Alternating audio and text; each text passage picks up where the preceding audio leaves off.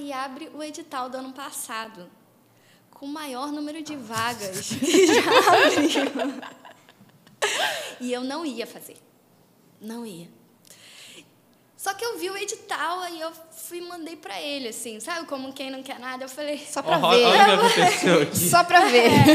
E aí eu falei, olha essas vagas. Não é mais uma, não são mais duas para psicologia, são dez para o Rio, né?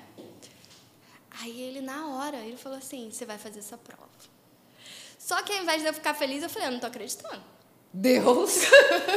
Eu não quero mais estudar. Eu tô cansada. Eu pensando, né? Eu não quero mais estudar, eu tô cansada, não sei o quê. E aí, na hora, eu falei assim: então tá bom, então eu vou fazer a prova. Mas eu preciso mudar a estratégia. E aí entra vocês.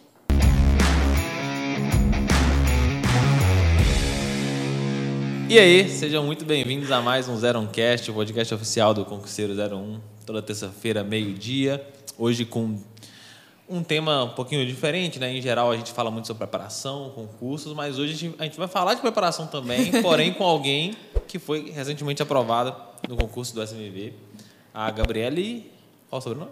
Porto. Não precisa passar todos não, porque senão a galera começa a procurar na internet, não vamos além. Gabriele, obrigado por ter aceitado o nosso convite aqui de vir no. Se apresenta um pouquinho para a galera que não te conhece. 30 segundinhos, uma breve introdução. Tá.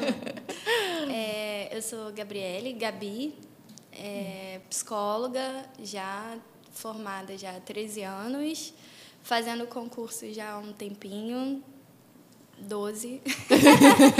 e para Marinha, seis anos, essa é a sexta vez que eu tento, e dessa vez veio a aprovação. É, sou mãe também de um menininho lindo, João, de dois anos, vai fazer três agora, casada. É, a gente está morando em Rio das Ostras no momento. Eu trabalho também como psicóloga, neuropsicóloga, com avaliação neuropsicológica de todas as idades. E é isso. Boa, legal. E como começou a sua jornada na psicologia? Assim? Por que você decidiu fazer psicologia? Isso daí pode ser breve, porque eu quero entrar mesmo no fato de como que você começou a estudar para concurso. Tá? Aham. Mas conta pra gente como é que começou aí na psicologia. Então, no final do ensino médio, eu estava na dúvida entre medicina e psicologia. E aí eu era muito sonhadora, assim. Na verdade, eu queria ajudar as pessoas com a minha profissão. Então, eu sonhava em ser do Médicos Sem Fronteiras e é, ir para a África e ajudar as pessoas. Eu tinha muito isso no meu coração, assim. E aí, no, no ensino médio, no último ano, eu não tinha é, condições de fazer cursinho. E aí eu fiz o Enem meio que para testar conhecimento, digamos assim, porque na época as pessoas já passavam muito com, com pré-vestibular e tudo. E eu não tinha condição, e aí eu fiz o Enem e consegui 100% de bolsa na PUC para psicologia. Então, 0800 na PUC não é uma coisa que a gente pode recusar, né? E aí eu consegui essa bolsa na PUC, que eu sabia já que era uma ótima universidade. E eu ainda fui fazer o primeiro semestre de psicologia, na dúvida se eu queria psicologia ou medicina. E aí, quando eu comecei a psicologia, eu falei: é aqui minha casa, assim, é isso que eu quero para minha vida. E me encontrei mesmo na psicologia.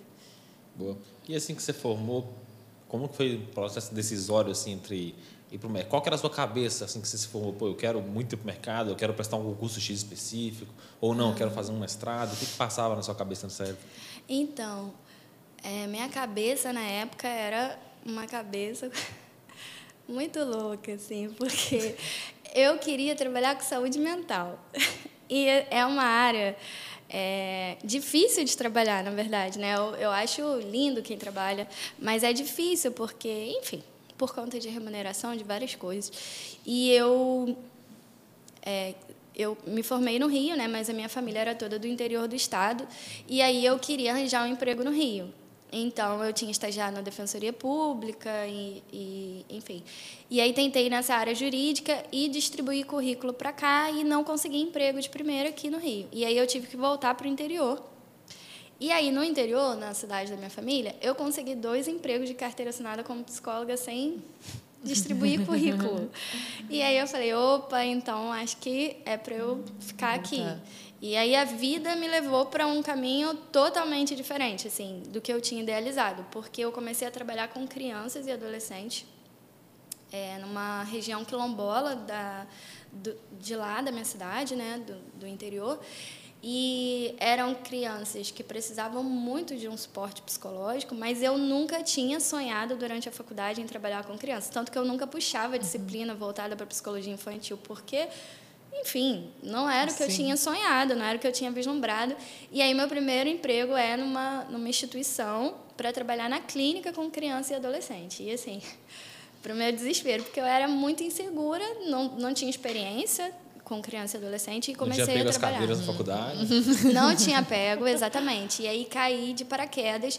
Mas assim, é, também não foi um emprego só para ganhar dinheiro. Eu quando eu aceitei o, o, desafio do emprego, eu sabia da responsabilidade que era trabalhar numa fundação como aquela, que atendia, sei lá, 300 crianças. Eu era a única psicóloga recém-formada que tinha que atender. Uhum. E, assim, numa região muito pobre, onde as pessoas... 300 por mês? 300 crianças que acompanhavam diariamente a fundação. Caramba. É, não era pouca coisa. E eu pegava as crianças mais problemáticas. Então, assim, eu pegava as crianças que estavam dando problema de comportamento, criança que era vítima de abuso sexual infantil, e eu recém-formada. Então, eu, eu matei no peito e falei, eu vou criar um protocolo de trabalho. Não tinha protocolo de trabalho. E aí eu comecei, junto com a assistente social, que já era um pouco mais experiente que eu, a criar protocolo de trabalho na instituição. E assim, eu fiquei quatro anos lá. Então, eu consegui sair bem de lá, né? Quando eu saí, eu já saí também nessa área social, mas para um outro lugar. E, e aí eu corri atrás de fazer uma formação, pós, enfim, porque eu vi que eu não ia dar conta só com a faculdade, não porque a faculdade era ruim, mas porque você precisa, precisa. nessa, nessa área atendendo de uma especialização, né? E aí foi isso. E os concursos apareceram quando na sua vida?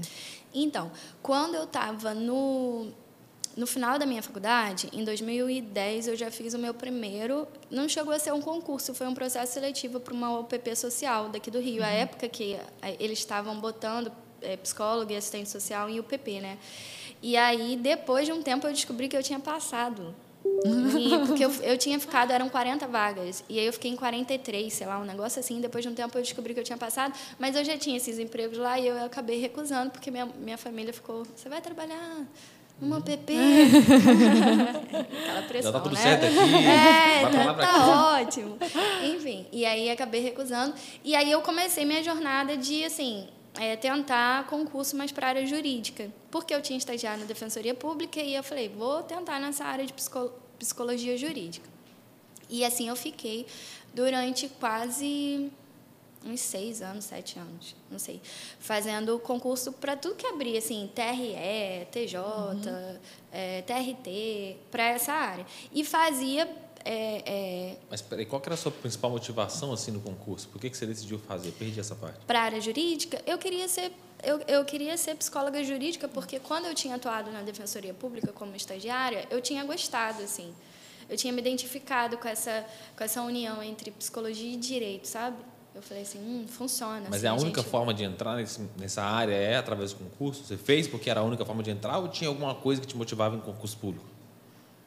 Não, a, a questão do concurso é, era tinham outras formas de entrar, mas também a remuneração, a questão da estabilidade, né? Uhum. Enfim, meus pais são concursados, então tem essa eu, eu tinha esse berço uhum. de uhum de casa também, né, da diferença que um concurso tem na vida de uma pessoa.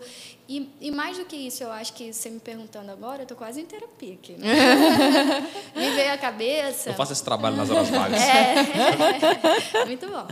É, me veio à cabeça a imagem do meu pai, assim, o meu pai, ele antes de passar num concurso, ele é professor de matemática e tudo, enfim, já está aposentado, trabalhou 25 anos em sala de aula, e ele eu me lembro da gente criança, ele em contratos, né, assim, que dependiam muito da cidade do interior. Eu não sei como é no Rio isso, mas depende muito de indicação política, né?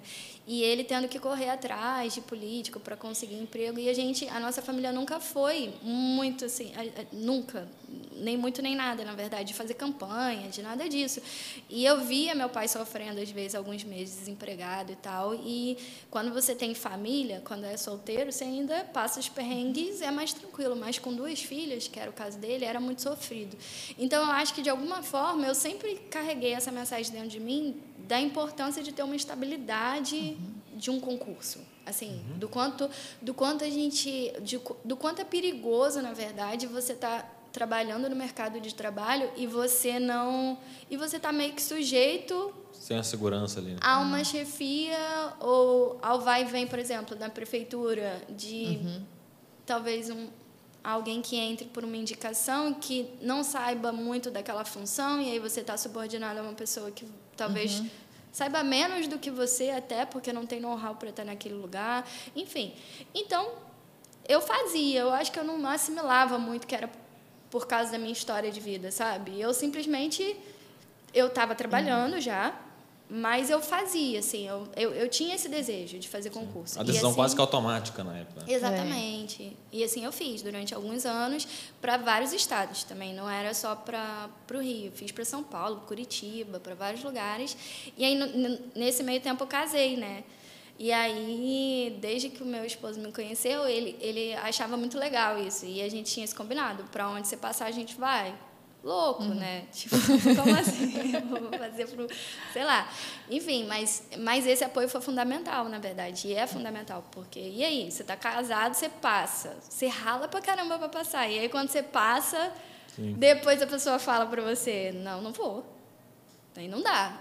Tem que ter um acordo, assim, e esse acordo tem que ser antes. Eu falo isso para todo mundo que, tem, que é casado que tenta concurso, assim. Você tem que ter esse acordo com o seu parceiro, né? Porque não é só a sua vida. Sim. É a vida de uma outra pessoa. Sim. E aí eu queria entrar é, na sua história com o SMV. Essa novela. Ah, primeiro, como que você descobriu o concurso? Pois é, você sabe que eu não sei. Foi nesse Cara, automático? Já faz tanto Tava tempo. fazendo tanto concurso nessa época, uma hora eu fiz isso Não, daí. eu não, eu não atirava para tudo que é lado, não. Tá? Eu, eu achava isso feio. Eu não me vendia desse jeito. Mas. Porque eu fazia mesmo só para a área jurídica. E aí, não sei por que cargas d'água, como eu, em 2017, foi minha primeira, primeira prova da Marinha para RM2. E aí eu fiz na UERJ até, assim. E aí eu, eu lembro que eu peguei o edital alguns meses antes da prova, Alice, assim, no mundo de Alice. E eu não sabia nada sobre o concurso. E aí eu li o, a bibliografia que eu consegui ler e estudei, assim, mas aquela lida Sem muita metodologia para estudo, no caso. né? nenhuma. Eu li e fui fazer a prova. Quando eu peguei a prova, eu falei, o que, que é isso? Eu achei que era psicologia. Eu falei, que cargas d'água. Não, eu peguei o edital mesmo. Eu, eu estudei, tipo, é, português e a matéria de, de naval. Mas, assim, de, de marinha. Mas eu, eu, não, eu fui muito mal, assim, não fazia ideia de como estudar para aquela prova.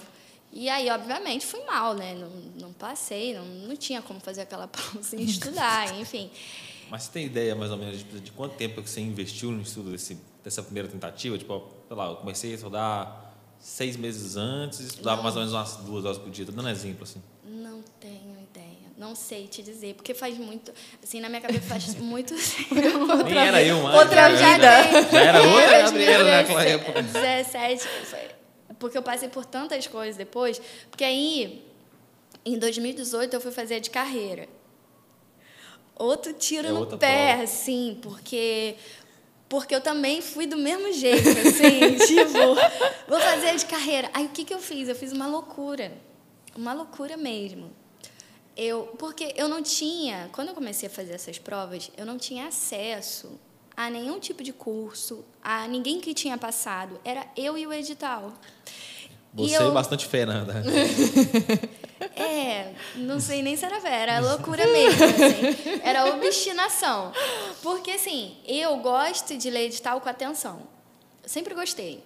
Então, eu não tinha dificuldade de me achar no edital. Então, eu entendia a bibliografia que estava descrita ali e eu ia nela. Mas, assim, eu ia nela do meu jeito, né? E, e eu gosto de ler e de estudar lendo. Só que, do jeito que eu estudava, só explicar o que que eu fiz na prova de carreira. Eu comprei, apertada, sem dinheiro, todos os livros da bibliografia, praticamente, de psicologia. É sério, eu gastei mais de mil reais de livro. Quanto e tempo você tinha cada pra estudar? livro, então, e cada livro desse tamanho, como que estuda? Porque eu não sabia. Aí o que, que eu fiz? Eu peguei, eu peguei todas as. Inimiga da otimização, né? Cara, eu, eu bati muita cabeça, tá? Pra chegar até aqui. É, tá, tava construindo essa jornada. Porque eu lembro que eu peguei todas as provas anteriores e eu fiz, tipo assim, é, a divisão dos, dos autores e tal, e mais ou menos os capítulos que mais podiam cair. Assim, Pô, não era. já- coisa. Pô, já tinha era- metodologia nessa é, época. não era, Aí ela não era burra. A Deus dará mais. É. Não. Aí eu peguei todas as questões, fiz isso e falei, cara, esse, esse autor aqui cobra mais isso, esse não sei o quê, então eu vou estudar capítulo tal, tal, tal, enfim, fiz essa divisão. Mas levei uma coça na prova. Assim, uma coça mesmo. E aí, e, e uma das coisas que também me prejudicava nessa época, sempre prejudicou, tô aqui, enfim, não sei nem como, pela graça de Deus, porque eu sou muito ansiosa, apesar de ser psicóloga, né? Mas santo de casa Mas não não vai precisa. milagre, isso não quer dizer nada. Sou engenheiro eletricista, eu tomo choque igual todo mundo também. É, então, pois é. E aí eu me lembro que e isso não não é de hoje, assim, eu sempre fui. Então, desde a adolescência, eu é, eu fiz natação dos 11 aos 19 anos, cheguei a competir e tal, e eu me lembro que na época das competições, eu parei de competir na adolescência porque eu não conseguia também respirar. E eu ficava muito ansiosa. E aí eu parei de competir, que eu falei, ah, isso está me dando muita dor de cabeça, não quero continuar com isso. E por causa da ansiedade. Então, eu me lembro que quando eu fui fazer essa prova de 2018, de carreira, que eu investi, pô, investi dinheiro. Gastei mó tempão fazendo esse meu cronograma louco. E, e lendo, e estudando. Não me lembro quantas horas por dia eu estudei, mas eu estudei, eu Você me lembra quanto dediquei. tempo você teve assim, desde quando você comprou os livros até a prova? Em média, assim, sei lá, três meses, cinco meses? Ah, acho que até mais. Acho que. É, não me lembro, mas não me lembro ao certo. Mas acho que era Eu mais de sei- seis meses, pelo menos? Acho que sim. É porque você comprou, tipo, muitos livros, Eu né? comprei muitos livros. Tinha que ter tempo, assim, não dava... É. A- a- acho que mesmo uma pessoa louca não compraria tanto livro para fazer em três meses, Não, assim, não, dois eu meses. acho que eu, eu tinha mais tempo para estudar. É, eu, eu acho que eu tinha. E, e assim, essa, essa prova, quando eu fiz, o que, a, chavinha que virou comigo da Marinha, deixa eu contar uma coisa para vocês. Por que, que eu fiquei na Marinha? Porque quando eu fiz a inscrição para essa de carreira, eu me lembro que na época é, foi o, o meu esposo tinha ficado desempregado, a gente estava muito apertado e a gente tinha acabado de comprar a nossa casa. E aí, assim, sabe quando você dá um, um voo e aí você vê que você não vai conseguir, no- com a vida que você tá, manter aquele padrão, né? Então, eu sabia que eu precisava ganhar mais e ele também, enfim. Então, a gente estava muito apertado de grana. E eu me lembro que a inscrição desse concurso era 120 reais. E eu não tinha esse dinheiro. E era uma época que eu também não, não tinha para quem pedir, justamente porque a gente já estava passando muito aperto. Então, eu não queria onerar minha família com isso. E aí, eu me lembro que eu lem é, assim, eu creio muito em Deus e aí eu fiz uma oração para Deus e falei assim: Deus, eu preciso de dinheiro para fazer essa prova. Eu sei que você está querendo me ajudar aí no concurso, mas e aí? Eu não tenho dinheiro para fazer essa prova. O que, que eu vou fazer? E eu, me, eu, eu tive, na hora, a, a lembrança, olha que louco, gente, de um saco de moeda que tinha guardado dentro da minha casa que meu pai tinha me dado. Porque assim, meu pai juntava moeda e ele um dia falou assim: ah, toma para você. Porque aí você bota num, num cofrinho, igual a criança mesmo, bota num cofrinho. E aí eu tinha um saquinho de moeda no armário. Olha o perrengue. E aí eu, cara, eu quando fiz essa oração para Deus, eu lembrei do saco de moeda e aí eu fui contar o saco de moeda. Adivinha quanto tinha? 120 reais. Na verdade, tinha 132. E aí, na minha religião, que eu sou evangélica, a gente acredita no dízimo. Quanto que é o dízimo de 120? 10%. 12. Tinha 132 reais. Caramba. É bizarro. É. E aí eu falei assim: Deus está nisso. Se Deus está nisso, eu estou nisso. Porque eu sempre. Eu acredito que a nossa vida é, ela pode ser comandada pela gente ou a gente pode deixar Deus direcionar. Tipo um GPS. E eu acho que quando a gente deixa ele direcionar, é muito mais fácil de acertar, sabe? E, e a minha profissão, eu tinha entregado para ele. Eu, eu sempre, quando eu entrei na faculdade, eu falei: eu quero ajudar as pessoas. Eu, eu quero ajudar as pessoas. Então, minha profissão é para você, Deus. Eu, eu, me ajuda a ajudar as pessoas. Eu fiz essa oração. Então, quando eu vi que esse sinal, digamos assim, verde tinha acontecido para a Marinha, eu falei: opa, então eu vou ficar na Marinha. Vou tentar Marinha. E aí fiquei. Agora é Marinha. E aí eu desisti da parte de, de psicologia jurídica e emendei só em Marinha. A partir daí eu falei, eu quero passar na Marinha. Porque eu senti que era para fazer Marinha. E aí em 2019 tentei, 2020 tentei, 2021, 2022. E, enfim, foram seis anos tentando e Tanto consegui carreira como SMV? Não, ou só carreira? carreira eu só fiz aquela vez. Porque aí eu, depois disso, eu entendi que eu queria também, eu, eu não queria... Primeiro que eram duas provas completamente Sim. diferentes. E eu falei assim, eu preciso... Eu, Gabi, não estou falando que é impossível para os alunos é, tentarem os dois, tá? Mas, assim, cada um tem a sua, é, a sua rotina, a sua vida. Eu era casada, em 2020 eu engravidei, então, mãe, eu não tinha possibilidade, por exemplo, de largar um emprego e ficar só estudando. Eu tinha pouco tempo para estudar, então eu falei, ou eu foco numa coisa que eu de fato vou me dedicar e vou conseguir, ou eu vou ficar atirando para tudo que é lado e não vou conseguir nada. E aí eu foquei no RM2, porque eu também sabia que eu queria outras coisas para minha vida, mas que esses oito anos de marinha era o tempo que eu preciso, assim, na marinha. Primeiro porque eu amo a marinha. e aí um detalhe também, quando eu comecei a fazer prova para marinha, ma- a marinha, eu sabia que a marinha estava me perdendo. Por quê? Porque eu entrava para fazer a prova e eu vi os militares, gente, de branco. Eu me dava vontade de chorar. É sério, eu me emocionava muito, eu acho lindo, lindo. Eu me, me emocionava, minha vontade era abraçar eles, assim, eu falava, "Ai, eu quero usar esse uniforme. Não sei, mataram no uniforme branco, assim, sabe? E eu não, e eu e, e foi muito engraçado, porque a vida me levou para esse, não sei como, né, para fazer esse concurso, mas nunca foi um sonho de, de adolescência. Sim. Ah, eu quero entrar para as Forças Armadas. Mas quando eu vi aquilo, eu falei assim, eu quero isso, sabe? eu gosto disso. Até uns 10 minutos que eu queria fazer essa piadinha de que ó, ela só queria passar na marinha porque o uniforme branco é bonito. Eu não sabia que era tão real. É real. O azul é lindo também, né? Ai, são todos lindos. Gente, eu vou chorar tanto quando eu ver chegar lá, porque eu acho que vão ter que me dar um negócio. Porque... Enfim, eu fico imaginando a cena de eu vestido com aquele uniforme. E aí, meu pai já foi de marinha, né? É, quando ele tinha 18 anos. E ele era de Santa Catarina e tudo, e foi marinheiro e conheceu minha mãe indo para Cabo Frio, é, numa missão, indo para São Pedro, né? E aí, depois de conhecer minha mãe e tudo, enfim, aí ele desistiu da marinha para ficar com a minha mãe.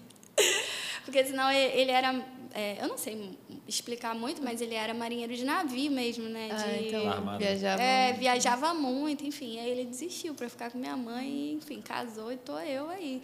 Mas meu pai nunca foi muito de falar do período dele da Marinha. Eu não sei se esse se essa idealização é coisa de sangue, eu não sei o que, que é, eu Na não verdade, sei te é, explicar. é um segredo, você vai descobrir tudo lá dentro. Um botam as crianças, filho de marinheiro, né? Não sei o que é. E deixa eu te perguntar, onde o C01 entrou dentro dessa tua tra- trajetória? Então, aí, em 2019, eu vi que eu precisava de curso e aí eu comecei a fazer outros cursos, assim. E era um, até um curso presencial é, numa cidade vizinha que, que eu morava e tal. E aí, eu estava fazendo o maior esforço, tipo, para ir para esse curso todo final de semana e tal, enfim. E eu descobri que eu estava grávida. E aí, eu já tinha pago a inscrição no concurso, fazia curso, estava estudando pra caramba, não esperava pela minha... Eu estava casada já há um tempo, enfim, mas eu não estava planejando esse filho. E aí, enfim, meu amorzinho, não meu filho, mas assim, não era, não era o tempo que eu estava planejando. Então, eu descobri que eu estava grávida e aí eu fiz a, a prova grávida e tudo, e sabendo que se eu passasse, eu não poderia assumir, né? Fiz a prova, eu acho que eu estava com uns quatro, cinco meses, enfim.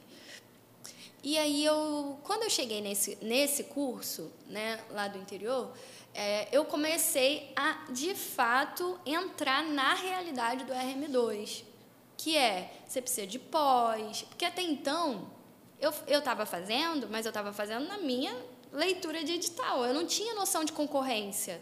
Eu sabia só que era muito difícil. E aí, assim que eu cheguei nesse curso, o professor, o professor dono do curso falou: tem pós! a primeira coisa que ele falou. Não tem pós. Eu não tinha. Eu, eu tinha uma especialização em terapia familiar sistêmica, mas essa especialização não era reconhecida pelo MEC. Então não serviria para o concurso. E ele falou: tem que fazer pós, então. Aí eu falei: meu Deus, estou fazendo curso e tem que fazer pós, como que é isso? Hum. Porque assim, você está no curso, você já acha que você está fazendo muito, entendeu? Você está no curso, você acha que você está arrasando fazendo o curso, ainda mais trabalhando. Você, tipo, você já está ali dando sangue e, e pós. Aí, quando eu fui me dar conta que eu li, na verdade, no edital, você tinha que ter duas pós para conseguir 20 pontos, né? Que você pode ter até duas pós. Eu falei, caramba, não é só uma pós. E aí veio a gestação, e aí eu, enfim, eu falei, não, então eu vou fazer as pós nesse tempo que eu tô grávida e vou continuar estudando para fazer no ano que vem, porque aí eu consigo no outro ano fazer a prova de 2020. E aí foi assim que eu fiz. E aí eu falei, ah, agora eu preciso, com filho, pandemia, não dá para curso presencial, tem que ser online. E aí eu ouvi falar do curso de vocês e não fiz. Péssimas escolhas, cara. Pois é, eu quis um, um mais baratinho. Mas assim, é, a pessoa que tinha me indicado o curso de vocês estava dentro. Inclusive, era uma pessoa que estava. É, que, é, que tinha passado por causa do curso de vocês e tal, enfim, mas eu falei, ai, não, não tem dinheiro, que não sei o quê, vou fazer um. Os sinais estavam todos aí, né? É, tava, podia ter encurtado um pouco o processo. Enfim. E aí e aí não fiz e fiz um outro, que assim, tinham até bons professores no outro. Mas eu tô aqui, né, porque eu sou puxa-saca de você, né? Porque, porque assim, não tinha de longe a, o cronograma e a organização que vocês têm, que ajudam muito uma pessoa como eu que tem pouco tempo para estudar. E aí eu fiz esse outro curso e tal, e enfim, e eu fiquei de novo na trave, porque tanto em 2000 e 20 quanto 21, eu, pelas minhas continhas, eu tinha ficado, tipo, sei lá, entre 35 e em 2021, 27, tipo assim, entendeu? E assim, a galera de psicologia, eu não sei o que que dá. Que é uma galera obcecada nessa prova. Eu, eu não sei os outros cursos, mas assim, eu me lembro que em 2020 a nota do primeiro era 100 na objetiva. Tipo, nota de co... que nota de corte é essa? Tipo, eu falava assim, quem que tira 100 nessa prova? Não é possível, porque eu vi os outros cursos e eu tinha ficado com 80 na época. Eu falava, gente, com 80 tem um monte de gente entrando, mas em psicologia eu não consigo entrar com 80. Tipo, porque o povo, não sei o que que dá no pessoal de psicologia. É um pessoal que passa com uma nota muito alta. E eu falava, não é possível, porque assim, depende muito do curso também, as médias de corte, né? É, do é, curso, de para onde você está se inscrevendo, do ano. A pois, dificuldade nossa, da prova. Essa é... conta é difícil de fechar, oscila é... muito isso daí. Exatamente, muda muito, né, de um ano para o outro. E aí, e aí, enfim, aí eu, eu, eu só dava na trave. E eu, assim, eu me dediquei nesses anos. E nesses anos foi muito difícil para mim, porque eu fiz as duas pós, eu tinha, eu estava recém-parida, eu estava grávida, eu voltei a estudar com sete meses de gestação. E aí, gravidez, hormônios, a flor da pele, mulher fica enlouquecida na gravidez, enfim. E eu trabalhava, estava de home office, era pandemia, e eu fiz as duas pós com TCC. Porque eu não sabia do negócio. Porque não ela, ela fez com a gente, tava com a gente ainda. a gente tinha avisado. Eu fiz com TCC as duas Ainda tinha ganhado desconto nas pós. ainda tinha ganhado desconto. Mas tudo bem, estamos é, aqui hoje. E aí, é, eu, eu fiz né, as duas pós e tal, e eu estudei de fato, assim. E, e né, nesse período, depois dos sete meses, com meu filho recém-nascido, e eu duas vezes bati na trave, já com filho pequeno. E isso me doeu muito, assim, doeu no sentido de eu não quero mais. Não vou fazer mais. Não, não consigo mais. Mas, Mas por que? Você tinha criado muita expectativa? Não, porque eu estudava Desgaste. de madrugada. Porque eu não tinha Tava tempo para estudar. Isso, né? eu, não, eu não tinha tempo para estudar durante o dia, porque eu trabalhava o dia todo praticamente, e aí eu tinha que cuidar do meu filho, da minha casa, sem gente para ajudar em casa, né? Porque às vezes as pessoas têm ajudante e tal, eu não tinha diarista, nada disso. Eu limpando minha casa, cuidando, fazendo comida, com e, e aí no meio disso, desse processo todo, às vezes eu tinha que estudar de 11 a 1 da manhã para acordar às 6 e para não dormir à noite, porque meu filho acordava para mamar. E eu amamentava meu filho. Porque, assim, uma coisa é você estudar, você trabalhar e você criar seu filho a Deus dará. Outra coisa é você ser mãe de verdade fazendo tudo isso. E eu era mãe mesmo, de amamentar meu filho. Meu filho mamou até os dois anos. Assim, tudo que eu podia fazer de melhor para o meu filho eu fazia. E com um ano e meio, a partir de um ano, na verdade, meu filho começou a ter bronquiolite e começou a ter vários probleminhas de saúde respiratórios. E aí depois eu descobri que ele era intolerante à lactose e ele não podia comer qualquer coisa, então além de tudo isso eu tinha que fazer todas as comidinhas dele e não deixar ele comer é, essas coisas, assim, não podia comer nada, que ele passava muito mal, enfim. Então no meio disso tudo tinha minha vida.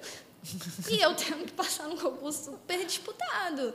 E assim, fora a sua vida social, né? Você tem sua família, é, é, quando você tem filho, os avós querem estar perto do filho, então você tem que visitar o vovô, a vovó, é, né, é, tio e os amigos, e a gente é, é, de igreja, e a gente tinha cargo na igreja, de liderança, enfim, várias coisas, e a gente cuidava de outras pessoas. Então, assim, minha vida não parou ah, para estudar. equilibrando um monte de parada.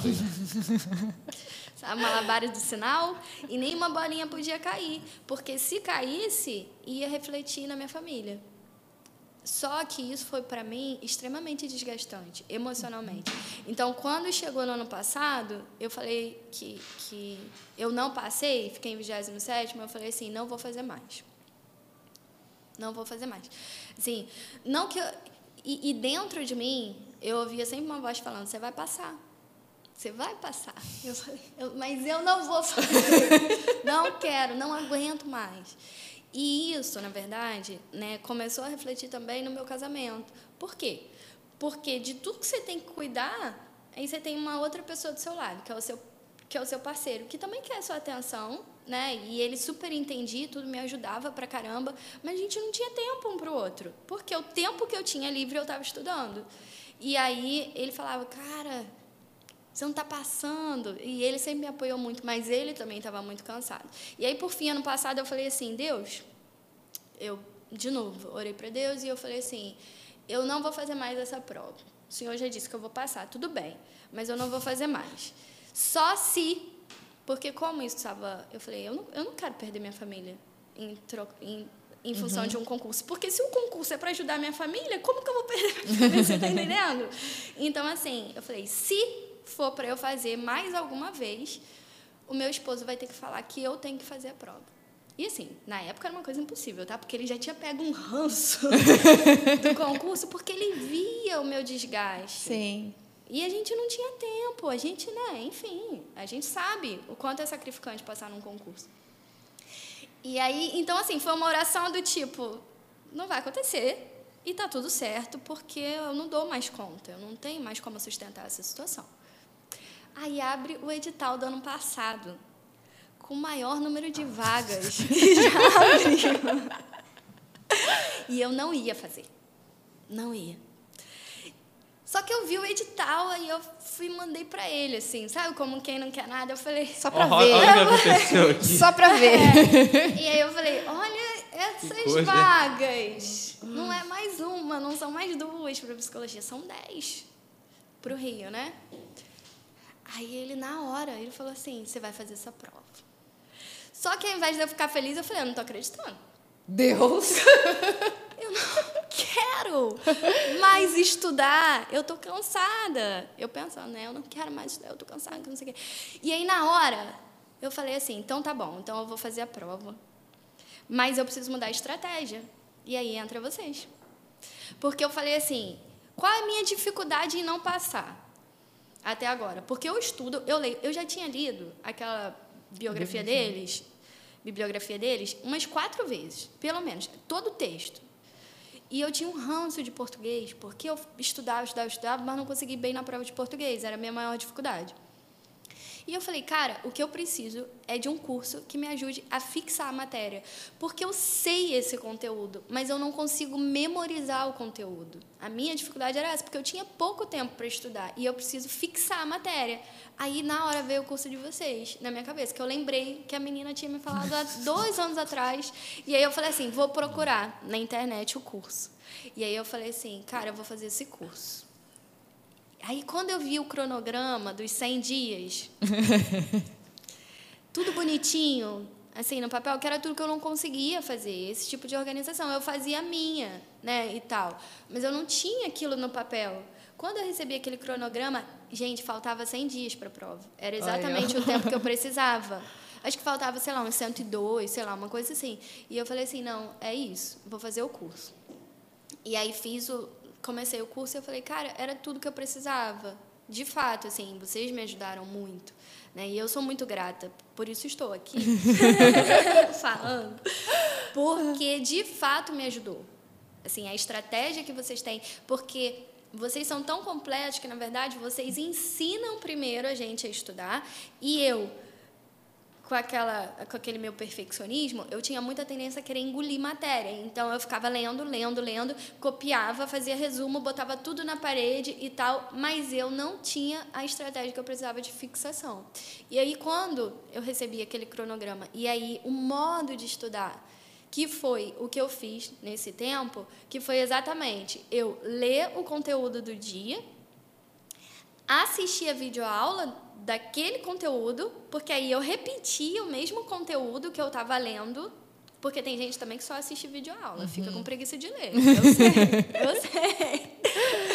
Mas aí, dependendo, é, tem eu, porque assim, quem faz a prova, às vezes, você sabe que na pressa você faz a videoaula, ok, vai fazer. Se não tem como ler, faz a videoaula e vai na sorte, vai que você passa. Mas, às vezes, a prova pode ter uma surpresinha. E a surpresinha, que é a notinha do rodapé, você só pega lendo. Não uhum. tem jeito, eu acho. Então, assim, e aí eu lia, fazia videoaula e fazia o exercício. E aí eu estudava assim, três, quatro, cinco horas por dia. Às vezes eu não tinha as cinco horas. Mas aí eu também tomei para mim o desafio do, do cronograma de assim, estudar todos os dias. Boa. Eu falei, se eu não estudar, eu não vou passar. Só que isso não é fácil quando você tem uma Na vida teoria de... é muito fácil. Na é, teoria é só um cronograma e é só você seguir, porém... Aí a criança fica doente, Aí você não dorme aquela noite, e aí chega 10 horas da noite, que é o horário que você tem para estudar, você está acabado. Quantas vezes, cara, eu estudava, assim, com vontade de chorar. Por isso que eu falei com a Maria, quando eu falei com ela, eu falei, cara, a sensação que eu tinha, porque assim, eu não venci com a aprovação, eu venci no processo. A minha vitória foi meu processo, porque foi um processo muito doloroso. Só eu sei o que eu passei. Porque às vezes, a sensação que eu tinha, eu só queria descansar. Eu só queria dormir. E eu estudava só à noite, à tarde da noite. Então, assim, eu só queria dormir naquele horário, porque eu estava muito cansada e eu sabia que eu tinha que acordar cedo para atender, às vezes, criança pequena, para atender no consultório. E você já viu psicólogo matando alguém, surtando em consultório porque está cansado, estressado? Nunca. Ia perder meu registro. Então, assim, eu tinha que estar plena, doce, acolhedora. E eu estava exausta. Então, assim, isso nesse, nesse período, né? Em todos esses, esses anos que eu tentei. Então, assim, foi muito doloroso para mim. É, mas eu, eu falei, eu vou. Então, já que eu tô aqui, já que eu paguei o curso, já que eu tô fazendo o curso, tipo assim, é, eu acho que também uma coisa que define muito a vida de uma pessoa em relação a passar na prova ou a qualquer coisa, é se dedicar, assim. Se você tem um foco, vai nele. Não desiste. O problema é que, às vezes, as circunstâncias da vida ou as, as nossas próprias emoções, enfim, fazem a gente. É, não é nem desistir, é não vencer o dia a dia. Porque o processo não é. Na verdade, a vitória não é você chegar lá e fazer uma boa prova, é você conseguir todo dia vencer. Uhum. A tua vitória é diária, porque matei o cronograma, venci. Um dia. Matei o cronograma, segundo dia, venci. Então, assim, se você consegue fazer nos 100, vai dar certo. Se não der naquele ano, vai dar no outro. E se não der no outro, vai dar no outro. É só não desistir. Vai dar certo. Não, não tem como dar errado. Uhum. Cara, como o Fidel diz, né? Só passa no concurso quem desiste ou morre. Mas é legal, sabe, ver a sua história assim. Tipo, é bom ver o impacto que a gente teve. Realmente eu gosto disso, de ver que tipo, o que a gente faz tem sentido para outras pessoas, sabe? Porque a gente só. O concurseiro 01 só existe porque tem outras pessoas do outro lado. A gente não fica aqui por aqui. A gente não é um fim em si mesmo, entendeu? A gente é um, o nosso finalidade é ajudar as pessoas a aprovarem. Mas mais do que isso, é, é bom ver que a gente tem um impacto, mas aos meus olhos, o impacto muito maior é ver o seu empenho no dia a dia é. ali. Porque eu concordo com o que você falou. Tipo, tem muita gente que acha que é o dia da prova que é o, que é o dia D ali, que pô, tem que fazer, eu tenho que fazer 120% no dia da prova. Ou, ah, eu tenho que estudar, essa semana eu tenho que estudar isso aqui, mas tudo bem se eu falhar na segunda, terça e quarta e fizer 120% na quinta, na sexta, no sábado. Não é assim que a banda toca. Uhum. A vida da gente é tipo, é o que a gente chama, é como uma senoide, né? Uma senoide é uma onda matemática que sobe e desce, assim, tipo uma montanha russa. A gente tem altos e baixos. Tem dia que é um dia mais fácil, que é um dia que a gente está mais disposto, que está tudo caminhando, pô, parece que está o universo está conspirando para eu ir para frente. E tem dia que tá uma merda. Pô, tá tudo me puxando para trás, desde senta a bunda na cadeira, minhas costas estão doendo, o filho tá chorando, tá passando mal, comeu um negócio com, com lactose lá e agora ele tá passando mal, tem que ajudar. Tá tudo muito ruim. É. E a vitória mesmo vem, tipo, Nesse faz. Tem um, eu vi um cara falando uma vez que era o seguinte: pessoas de, de, de sucesso elas não estão focadas em fazer muito bem feito nos dias que estão muito bons. Elas estão focadas em fazer o bom em dias ruins, entendeu? Uhum. Então, tipo, você não precisa fazer 110%, 120% em alguns dias, só precisa fazer 100 todo dia. Você der o seu melhor ali todo dia, todo dia, todo dia, fazer o que dá para ser feito, você chega lá. E aí foi muito legal ver isso daí no seu lado da história, sabe? É, e aí quando chegou mais perto da prova, assim, que a gente fazia os simulados ranqueados, ajudou muito também. E era difícil porque era tipo domingo e depois sábado e domingo. Você imagina uma criança pequena que já ficava longe da mãe, tipo, às vezes, né, é, durante a semana, enfim. E aí, final de semana, a mãe tá em casa. Então, assim, às vezes eu tinha que me trancar no quarto e aí meu esposo foi muito parceiro por isso que assim é muito importante você ter uma pessoa que acredita junto uhum. com você, né? E não que foi perfeito, tá? O nosso processo. Muitas vezes. Mas nunca é perfeito. É, tava ruim, enfim, uhum. e, e, mas ele ficava e ele cuidava do meu filho, enfim, paizão. E para eu poder fazer, porque não era pouco. Tipo, era o tempo da prova, toda semana, e eu amava, assim, também, porque eu, eu, eu sabia o quanto aquilo era importante. Para quem já tem experiência de ter feito antes, e eu nunca tinha feito simulado ranqueado em outros cursos, então aquilo para mim foi muito diferencial. Por quê? Porque quando eu errava, tipo assim, tal e tal matéria, tal questão, eu voltava depois, sempre conferia, assistia né, as aulas explicando né, o gabarito daquele simulado e por que, que eu não estava acertando. Então, eu estudava aquilo que eu não estava indo bem. Uhum. Então, isso me ajudava a ter um feedback muito legal. E eu não, não conseguia muito escutar. É, escutar as aulas por áudio, assim, não, não era não fácil para mim, não era. E eu, porque eu não conseguia, por exemplo, lavar a louça e escutar eu tenho muita dificuldade de fazer várias coisas ao mesmo tempo. Assim, ah, eu, eu tenho muito hiperfoco, sabe? Eu, eu tô naquilo, é aquilo. Então, eu tinha muita dificuldade. Então, os simulados ranqueados e o cronograma, desse jeito que eu falei, uhum. né? Foi a forma que eu tive para estudar. E, e foi isso, assim, aí fui para a prova e fiz e deu certo, tô aqui, né? E como, como que foi para ti o dia da prova, assim? Você, você já foi sentindo mais confiante que os outros anos? É, qual foi o sentimento? Porque o que eu fiz duas vezes também. A primeira vez eu fui confiantíssima que eu ia passar. Viu? Nossa. A segunda eu já fui com uma pressão maior. Sim. De assim, mais humilde. eu estudei mais, sabia mais, mas eu não fui com a cabeça de estar tão preparada quanto da primeira vez, que eu acho que vem do peso, né, de não ter uhum. passado anteriormente. Eu imagino você como que foi pensando que é a última vez que eu vou estudar, investi de novo, abdiquei. Eu imagino que esse último ano foi o pior desse processo todo. Uhum. Como que você foi para a prova? Como é que como é que foi desde o teu sentimento, desde quando você chegou lá até o final? É. Então, eu Eu sempre fui muito ansiosa, como eu te falei, né? Em 2018, quando eu fiz a de carreira, eu tive uma crise de choro antes da prova, mesmo. Assim, eu sentei na calçada e aí eu chorava de passar vergonha, assim, da boquinha tremer. E eu falava assim, cara, que vergonha as pessoas me vendo chorar. Então, assim, ao mesmo tempo que quanto mais você faz, mais a pressão aumenta, eu já estava assim meio calejada, sabe? Uhum. Porque eu já cheguei, por exemplo, em situação de prova, de eu não conseguir falar com ninguém. Né? Assim, eu já tava. Sabe quando você vai Leve. no banheiro? Não tava leve. Mas assim, você vai no banheiro, aí você encontra uma colega desesperada lavando a mão, e aí eu, eu começava a puxar assunto, assim, eu já tava mais tranquila, mas não foi fácil para mim por, por conta da Sim. pressão. E também porque aconteceu uma situação. Nos outros, eu, eu já tinha tido a experiência de fazer essa prova indo direto de ônibus da minha cidade para fazer a prova aqui no Rio. Tipo, madrugar, acordar duas da manhã, pegar o ônibus para chegar cedo para fazer a prova.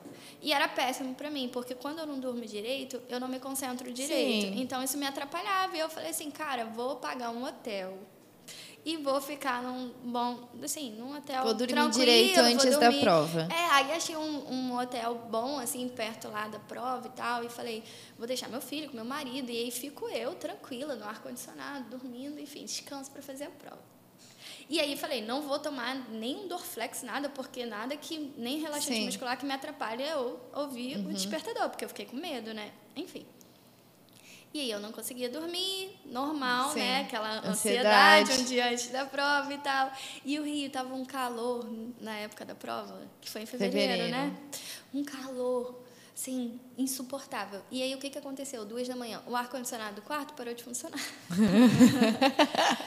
e aí eu liguei pra recepção e falei assim, moço, eu tenho prova de concurso amanhã, o ar não tá funcionando, o que, que eu faço? Aí ele, não, desce aqui que a gente vai te mandar de quarto. Eu falei assim, cara, desce aqui, duas da manhã. Aí eu tive que arrumar Tudo. todas as minhas coisas, bot- trocar de roupa, que não sei o quê, desci e troquei de quarto. Quando eu cheguei no segundo quarto, e olha que é um hotel, não vou falar o nome para não queimar, mas que é- é- não é ruim, não é ah, cinco estrelas, mas não é um hotel ruim, Era um- enfim, é um hotel ajeitadinho, limpinho, bonitinho, enfim. E eu já tinha ficado outras vezes, nunca tinha acontecido. E aí ele me passou para o segundo quarto. Quando eu fui para o segundo quarto, que eu fui ligar o ar-condicionado, o ar-condicionado também não funcionava do segundo quarto. E aí eu falei assim, cara, eu tô ficando maluca. Fiz um, aí eu fiz um vídeo e liguei pro moço e aí eu falei assim, moço, vem aqui porque Eu não vou mudar vezes- de novo. Não, às vezes sou eu que não tô sabendo ligar o ar condicionado. E aí ele subiu e ele falou: "É, não tá funcionando, né? Que coisa estranha, que não sei o quê, enfim, o segundo e aí ele me passou por um terceiro quarto. Isso já era três e pouca da manhã, quase quatro horas. Ou seja, eu quase não dormi antes de fazer a prova. Então, quando eu fui fazer essa prova, eu tava com aqueles meus olhos esbugalhados, vermelhos. e eu, e, e assim, e aí eu tive que guardar o meu emocional mesmo para fazer a prova, porque eu já tinha a experiência de não ter dormido bem para fazer a prova.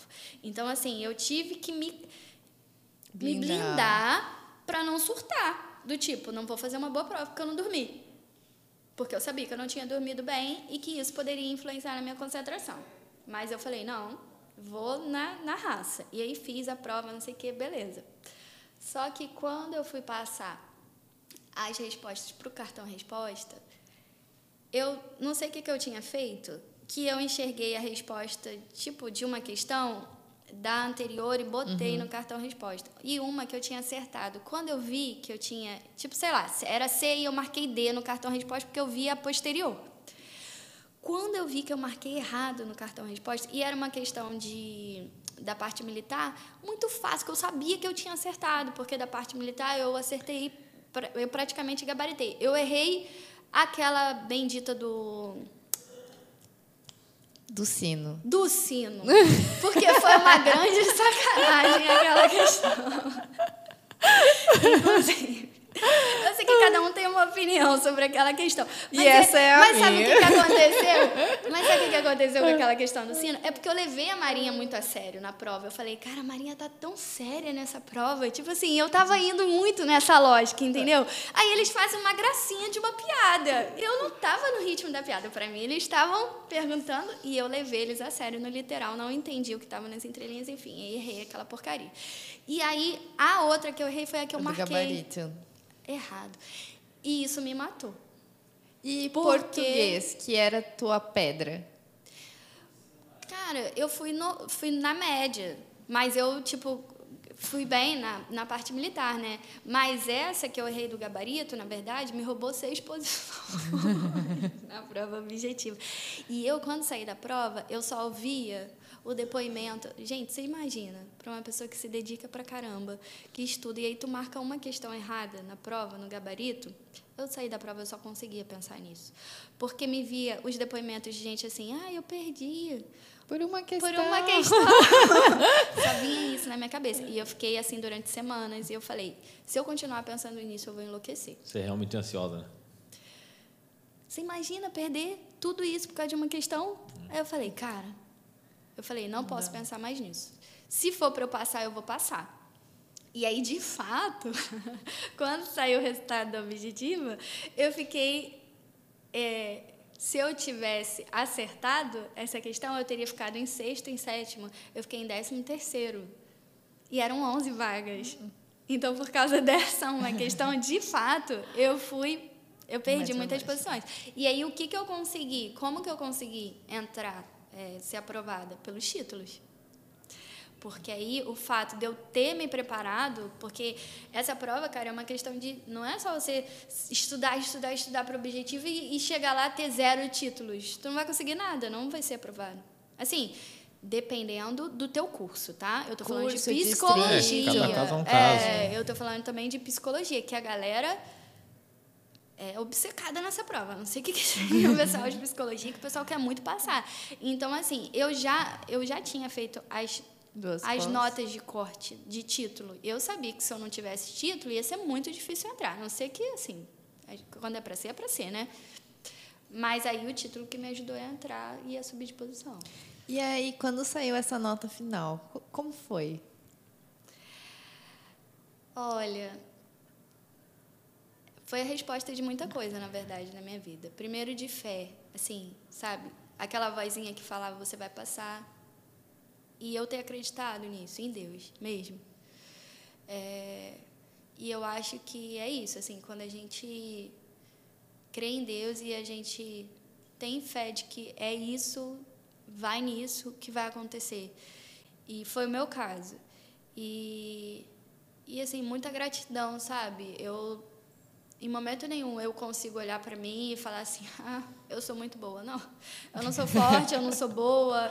É, eu sou esforçada, isso eu sei. eu sei, sempre fui muito esforçada. Mas, assim, é, teve muita gente atrás disso também, sabe? Meu esposo, meu filhinho, Nunca é uma vitória sozinha, né?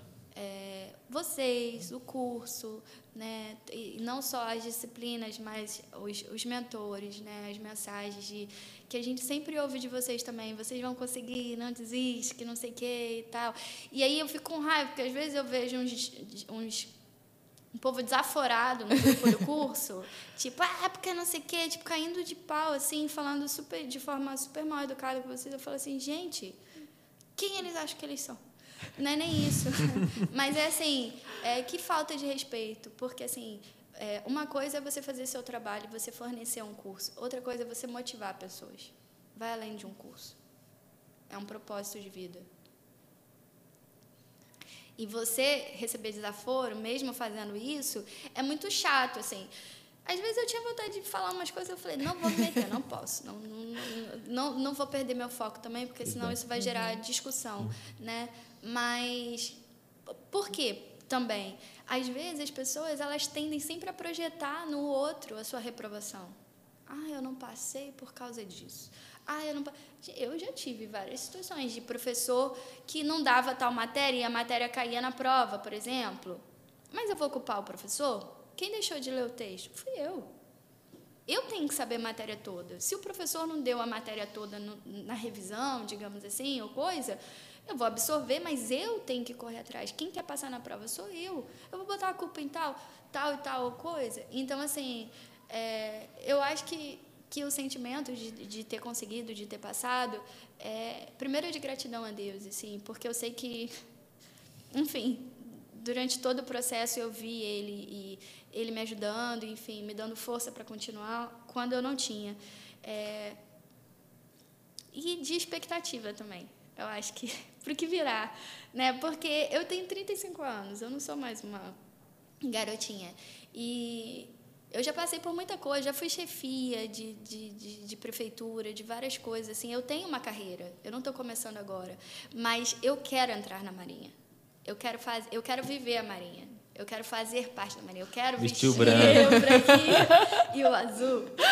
E, e, e eu quero servir. Assim, parece clichê isso que eu estou falando, né? Mas não é fala decorada, não. Eu quero servir ao meu país, assim, da melhor forma. Eu quero me dedicar à Marinha da melhor forma no tempo que eu estiver lá. E vai ser um, um novo tempo para mim para minha família. Então, assim, eu estou muito feliz com isso, sabe? Não vai ser só um emprego, não vai ser só uma boa remuneração. E eu acho que todo mundo que quer entrar na Marinha, ou qualquer coisa que você faz, assim, você tem que querer não só pela remuneração, você tem que querer porque você quer fazer o melhor ali naquele lugar. Não é só porque, ah, eu vou ganhar meu tanto por mês. Não. Você vai entrar porque você vai trabalhar bem. Você vai fazer um Vai bom dar seu trabalho. melhor.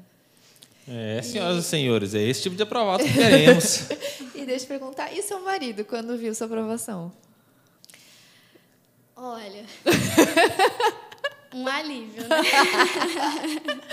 um alívio, porque foi muito tempo de doação, não só meu, mas dele Sim. também, assim. É, e essa vitória não é minha, é nossa, assim, é minha e dele, sabe? Então, ele está muito feliz, porque é, para além de um bom trabalho, né, a gente também vai conseguir viver também um novo tempo para nossa família, né? Assim, Uhum. uma estabilidade financeira, é, enfim, e dar uma boa vida para o nosso filho, enfim, não, não é ser rico, né? Porque no Brasil hoje difícil. Mas é você ter um conforto. Mas também não fica né? pobre, né? É, exatamente. E a estabilidade, principalmente com uma criança pequena, né? Exatamente. Então é, é muita alegria, assim, mesmo para mim, para para nós, assim, para nossa família, né? E assim como alguém te indicou o curso antes, Sim. Você indicaria o C01 para outras pessoas? Sim, já tenho indicado. é sério, eu já já tenho indicado e, e não é, simplesmente por ah por obrigação não, é porque é, como que eu vou explicar isso? Porque assim, quando, vo- quando as pessoas começam, uma coisa é você tentar, tentar e não conseguir. Quando as pessoas veem que você conseguiu, as pessoas já olham para você de uma outra forma, tipo, ah, ela sabe o caminho. Porque antes eu já falava da prova para as pessoas, mas assim, não era muito ouvida. Então, assim, agora as pessoas já. Ouvem Gabi, com mais autoridade. Gabi, mas e aí, como que é? Tipo assim, e aí eu falo do curso de vocês, sempre falando assim, se fizer, vai passar mais rápido. É verdade. Eu falo assim, faz esse aqui, vai passar mais rápido. Porque o cronograma que Eu vocês deixei têm, de fazer, fiz outro e não deu é, certo. Eu encaminho assim, eu falo, faz esse. Porque é justamente é, porque para além da questão do cronograma, do, do- do conteúdo e tudo, de vocês terem tudo certinho, é, vocês fazem um acompanhamento né, que eu não tinha visto antes, que é um com- acompanhamento total, assim, né, tanto para a prova do TAF quanto para a entrega de documentos. Gente, eu vi gente, né, pessoa que eu fiz amizade durante o, o processo da entrega de documentos e tal, que não entrou por causa, não entrou, assim, que foi desclassificada na entrega de documentos, uma, coisa simples, quando a pessoa sabe, porque é coisa pra caramba. E para quem não sabe, aí a- a pessoa deixou de, de, de entregar, né, e tal, o apêndice, e aí teve uma desclassificação e na hora, enfim, também não foi avisada. É por um erro bobo, no fim das contas. né? não estava sendo cometido. Então, o fato de vocês fazerem as lives explicando, faz isso, não sei o quê, ajuda muito a gente. Porque não é todo mundo que vai se ater a cada detalhe do edital. Esse acompanhamento é muito importante. Às vezes a pessoa foca só ali na primeira fase, né? Ah, fiz a prova, passei, estou dentro e não se atenta realmente nem com nem com TAF, inspeção de saúde, Sim. É, entrega de entrega de documento eu acho que é o pior ainda, né? Você deixar de entregar até porque em recurso você não não consegue adicionar outra documentação, né? Sim. Então realmente tem que entregar tudo que dá. Sim. E te perguntar, olhando para trás agora, assim, daquelas primeiras experiências que você teve com o concurso, qual você vê que foram os seus maiores erros, assim, que hoje você não cometeria mais? Eu acho que principalmente ficar lendo, lendo, lendo, lendo, lendo, assim, é, engolindo matéria, mas sem fixar a matéria. Porque não adianta muito você ler, ler, ler, ler, igual eu fazia. Porque Faz eu, uma música, né? Lê, lê, É. porque eu gosto de ler. Então, assim, tanto que quando eu tinha é, na escola, né, história, não sei o quê, eu gostava de ler as biografias que vinham antes e tal. Então, assim, eu viajava, né? Acaba que no concurso você não tem esse tempo. Né? Você tem que otimizar o seu tempo. Você chegava a fazer questão antes? Eu fazia, mas não fazia com o compromisso que eu fiz agora. Você não fazia de forma ativa ou começou a fazer depois com o curso? Eu, eu, eu fazia antes, né, com os cursos que eu fiz, mas eu não fazia todo dia, por exemplo. Se eu tivesse que só ler, eu ler e fazer resumo, entre priorizar fazer o exercício, eu lia, fazia meu resumo. E fazia o exercício às vezes, digamos assim. Tô de boa aqui. Ficava Não, no conforto é- é- Da, da, da forma que você achava que era mais correto estudar e que era mais confortável, que era a leitura. Exatamente, e o resuminho, né, escrito que eu fazia. Mas eu até fazia os exercícios, mas não, tipo assim, igual o cronograma, que eu fazia todo dia. Eu falava, eu estudava aquele texto, assistia o vídeo aula e fazia o exercício. Que era a fixação que talvez fixação. faltava antes. Que faltava, que eu não tinha. É, nem só fixação, né? Ela, ela tinha muitos inputs de, é. de- diferentes, assim, os mesmos inputs, mas por, por caminhos diferentes. Lia o texto, então, tipo, tava lá visualmente tentando entender. input. Depois ia ver, ver a mesma matéria, era uma outra forma de ver de novo o mesmo assunto. Depois fazia, tipo, ia na mão fazendo o mesmo assunto. Então, reforça muito, de fato. Sim. Eu estava estudando de certa forma. Eu, eu, a- eu sabia a matéria, mas eu, de fato, não estava assimilando certas coisas que eu precisava, detalhes, tipo, coisas que eu não conseguia é, gravar para passar nessa prova. Porque, querendo ou não, passar na Marinha não é só você conhecer a matéria, você tem que assimilar aquela matéria, ela tem que fazer parte do seu sangue. Porque cada ano que passa vem uma coisa diferente, né? Vem uma, uma cobrança diferente. Enfim, você tem que saber mesmo. Enfim. E, Gabi, um último recadinho aí para quem está tentando, é, para quem tentou uma vez, está pensando em desistir, é, para quem está buscando aí é, não só a, o concurso da Marinha, né, mas outros concursos. O que, que você diria como alguém que não desistiu? Não desistir. não desistir. É, se dedicar, ter disciplina. Né? Disciplina não é discurso de, de mentoria. Tem que ter, você tem que estudar todo dia, gente. Não adianta você. Fala pra você quanto tempo que eu não assisto uma série. Até hoje, porque eu ainda tô é, é, num processo, né, de, enfim, de trabalhar muito e tal. Então, assim, há quanto tempo que eu não assisto uma série, um filme, vai ter que abrir mão. Vai ter que se sacrificar. Não é um processo fácil. Não é um processo para amadores. A concorrência hoje é muito grande. Agora, se tem a receita do bolo, né? Tem o curso, tem lá o cronograma, que tem todo o conteúdo, e fizer a sua parte diariamente, não precisa, cara, às vezes estudar não vou falar que ah, vai estudar meia hora todo dia também vai passar. Tem que se dedicar mesmo. Assim, mas, pô, não consegue estudar seis, que seja duas, três horas por dia, sabe? Ah, mas eu. E assim, descobrir também o horário que eu consigo estudar. Porque, por exemplo, de manhã e à tarde, para mim, eu sou péssima. Eu só consigo estudar à noite. Descobre o teu horário e vai. Fácil não é para ninguém. Ah, tô cansado. Tá todo mundo cansado, gente. tá todo mundo cansado. Tem alguém descansado no Brasil? Ninguém. Só que é herdeiro. Não é. Fora isso, tá todo mundo cansado. E é isso, é estudar cansado e perseverar que a vitória vai vir. Agora, esse concurso é um concurso de perseverança. Então, assim, bateu na trave, vai de novo. E tentar corrigir as falhas. Porque tem gente que também não entra, fica tentando objetiva e não entra, mas também não consegue título. E aí, não só nesse, em qualquer outro, tem que ter título, vai fazer pós, vai, vai correr atrás de artigo para publicar, de tempo de experiência, como que você consegue, enfim, tem que ser, tem que ter esperteza também, assim, né, para correr atrás disso, porque a hora que chegar a oportunidade, tu tem que estar tá pronto. Legal. E te perguntar, você tinha tudo para poder falar que não ia dar. Eu quero dizer, pô, você estava com filho Ninguém em ia casa, te julgar. Você trabalhava pra caramba, cuidava da casa ainda, você comentou e tudo mais. Então, o tempo era o que mais te faltava. Sim. Era a pessoa que mais tinha. tipo, Eu já ouvi muita gente falando assim, pô, eu não vou fazer porque eu não tenho tempo. O cara só trabalha e fala que não tem tempo. Ficava a noite inteira disponível ali para ele, fazendo mais nada da vida. Poxa, meu sonho. E aí, eu não tenho tempo. Mas Sim. você não, de fato, não é que você não tinha tempo nenhum, tanto que você achou tempo, né, no fim das contas. Só que se pegasse a massa das pessoas, assim, na média ali, você tinha menos tempo do que a grande maioria, com toda Sim. certeza.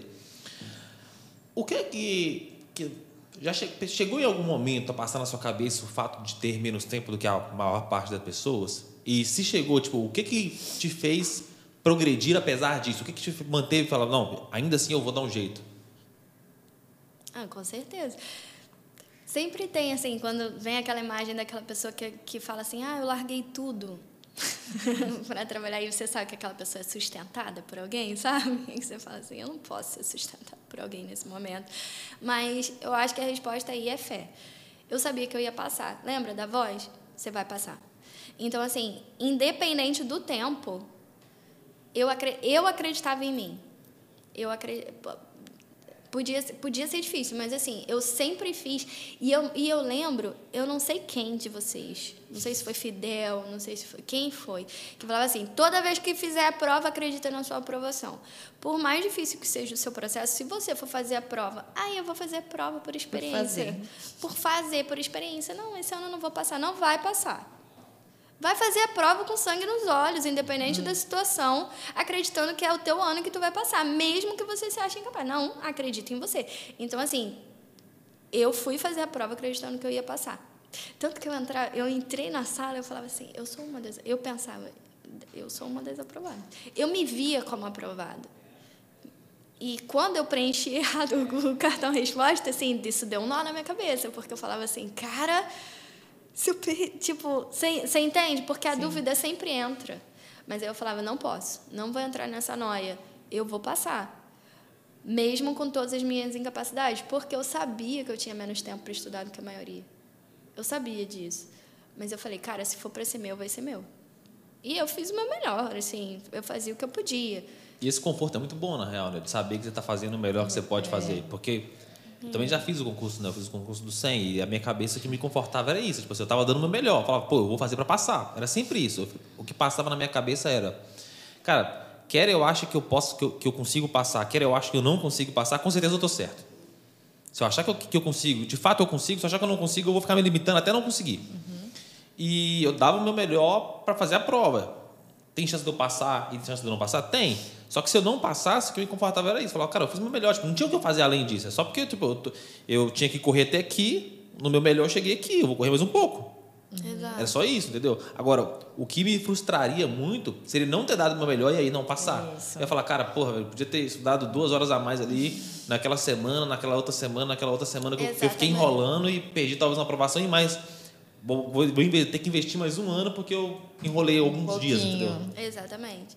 E esse melhor não é você também deixar de viver, por exemplo. Por quê? Porque tinha momentos em que eu sabia, sei lá, casamento de amigo, convidou para ser padrinho. Tipo, você vai recusar, você fala, cara. E aí tinha vezes, assim, exceções, tá? Que aconteceram nesse cronograma de, tipo, sei lá, ser madrinha de casamento ou ser alguma coisa assim, que eu não conseguia estudar. Isso me dava uma culpa. Não vou falar pra você que não dava culpa, dava culpa. Mas assim, o equilíbrio é tudo, cara. Tipo, Você vai deixar de ir num casamento de amigo, querido e tal, e aí você sabe que você vai para outra cidade, você não vai ter. Você até pode tentar ler no carro, mas assim, é, eu, eu tentei durante todo esse processo equilibrar minhas bolinhas do malabares, sabe? Tipo assim, é isso. Você estuda, mas você também não pode perder quem está do teu lado. Porque senão você vai chegar, você vai conquistar, mas você vai estar sem ninguém. Sim. E eu acho que o segredo é você conquistar, mas chegar na tua formatura, tu abraçar todo mundo e falar, a gente conseguiu juntos. Uhum. O que, que adianta você chegar ali sozinho? Ah, terminei com meu casamento, porque a pessoa. Não, cara, leva ela com você ou leva ele com você. Tipo assim, não é para se passar para chegar lá sozinho, sabe? É para tua família estar tá acolhendo isso com você. Só que nem sempre as pessoas vão entender, né? A gente sabe disso. Mas assim, é porque às vezes a gente também esse processo é, é, é, muito difícil. Assim, a gente fala, parece. Eu nem sei se parece que é simples para as pessoas que estão ouvindo, mas é muito intenso. A gente às vezes fica sem paciência, fica irritado porque tu está cansado, porque tu está com às vezes hiperfoco naquilo. Com sono. Uhum. Hiperfoco no estudo, você só quer estudar. E aí você não tá focado nos teus relacionamentos interpessoais, mas as pessoas te amam, né? E que bom que te amam, tua família quer estar com você, tua mãe quer comer com você na mesa, ou enfim, teu esposo, teu, teu filho precisa de você, tá te chamando e tal, e aí você... E aí? Sabe? Então, é, eu acho que a chave é essa, assim, é a gente se dedicar e, e estudar e tal, mas respirar quando é necessário, falar, opa, calma, eu, eu preciso de quem está do meu lado também, sabe? E você tinha, sei lá, algum protocolo para essas situações? Tipo, pô, é, eu vou estudando, vou estudando, vou estudando, mas se alguma coisa acontecer aqui, eu paro para tentar não deixar a corda arrebentar no outro lado ali também, entendeu? Protocolo. Ou foi meio que no feeling assim? Nenhum. Erro e acerto. emergencial. Erro e acerto. Tem um dia que a gente acerta, tem um dia que a gente erra e sai gritando com todo mundo, dizendo: precisa estudar!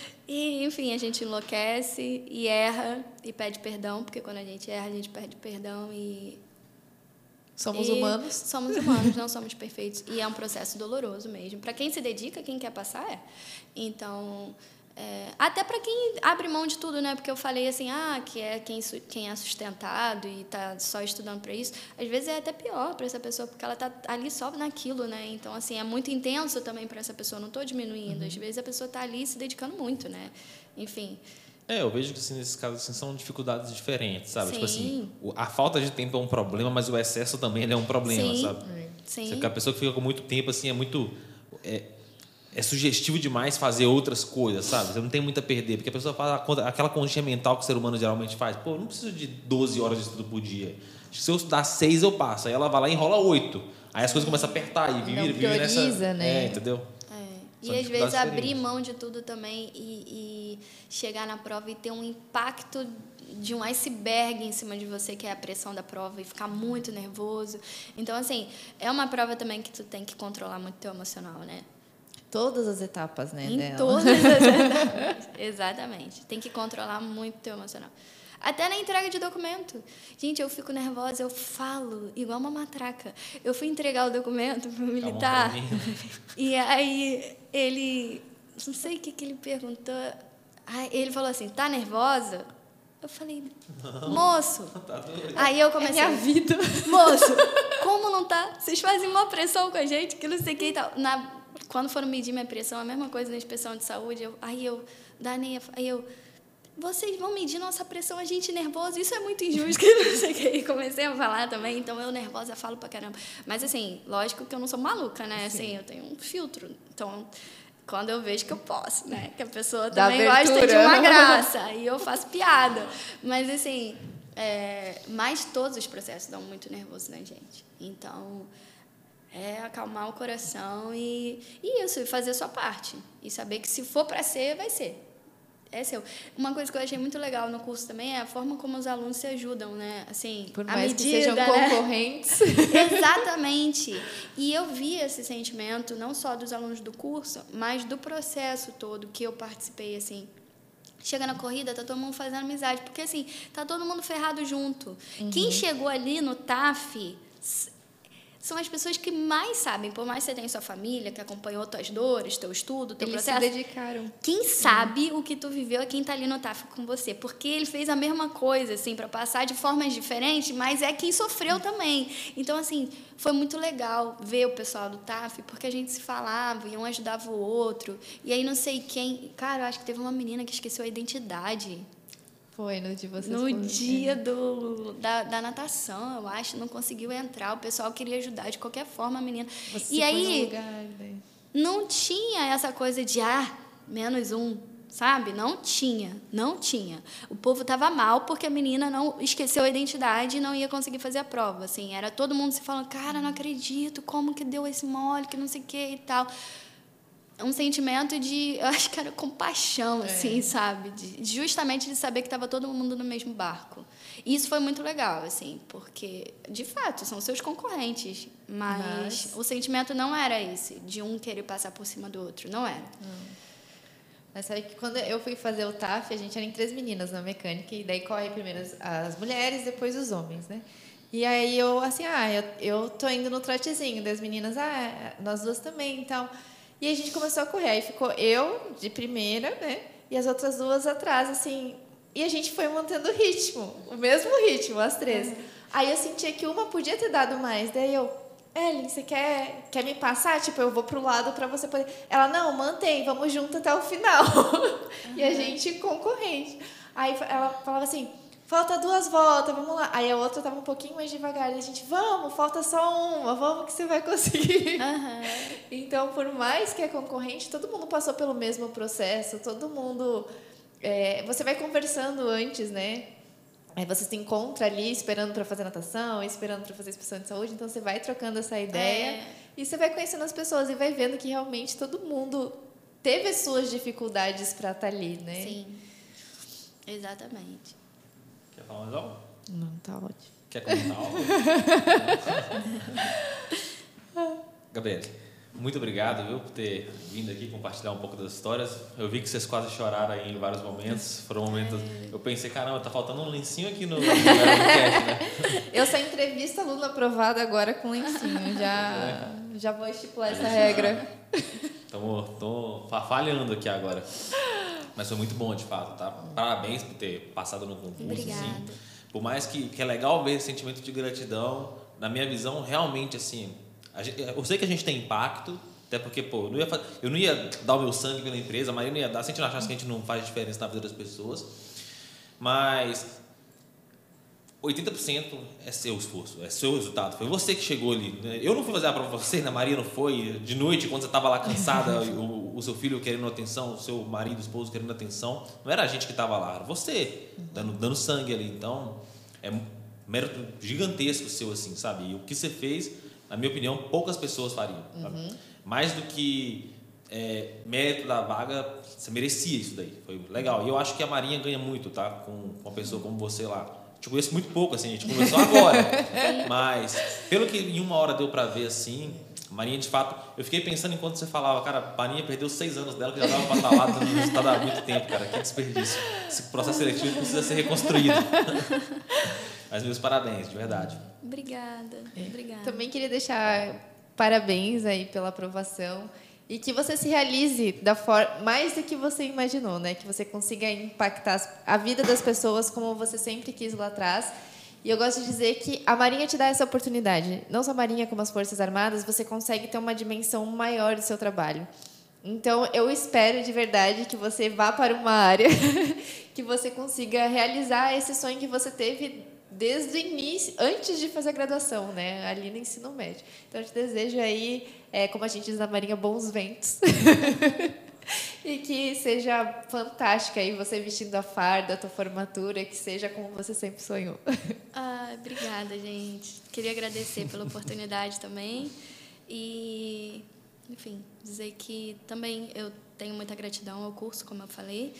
É, e que vocês continuem tendo a paciência que vocês têm com os alunos.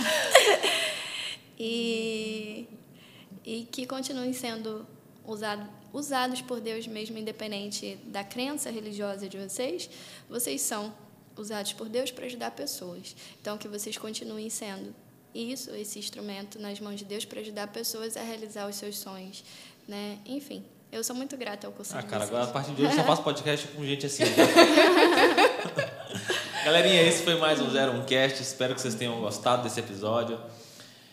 Comentem aqui o que vocês gostariam de ter falado. Deixem seus parabéns, na verdade, pra Gabriela, Obrigada. que vai começar agora na Marinha. É, Se inscrevam no Se inscrevam no canal. nosso canal. Tô, tô em choque, tá, gente? Foi emocionante isso daqui. Se inscrevam no nosso canal, compartilhe esse podcast aí com um amigo. Ative o sininho da notificação, deixe o seu like, segue a gente nas redes sociais, arroba conquisteiros01 underline oficial e também arroba conquisteiros01 underline engenharia. Deixa eu ver se tem mais alguma coisa. Ah, se você tem aquele amigo que vive reclamando que não tem tempo para conquistar as coisas da vida dele, pode mandar esse podcast para ele. Pode mandar. Manda. É isso, Por né? sem vergonha, né? Galerinha, fica assim. Até o próximo 01 Cast na terça-feira que vem. Valeu! Tchau, tchau.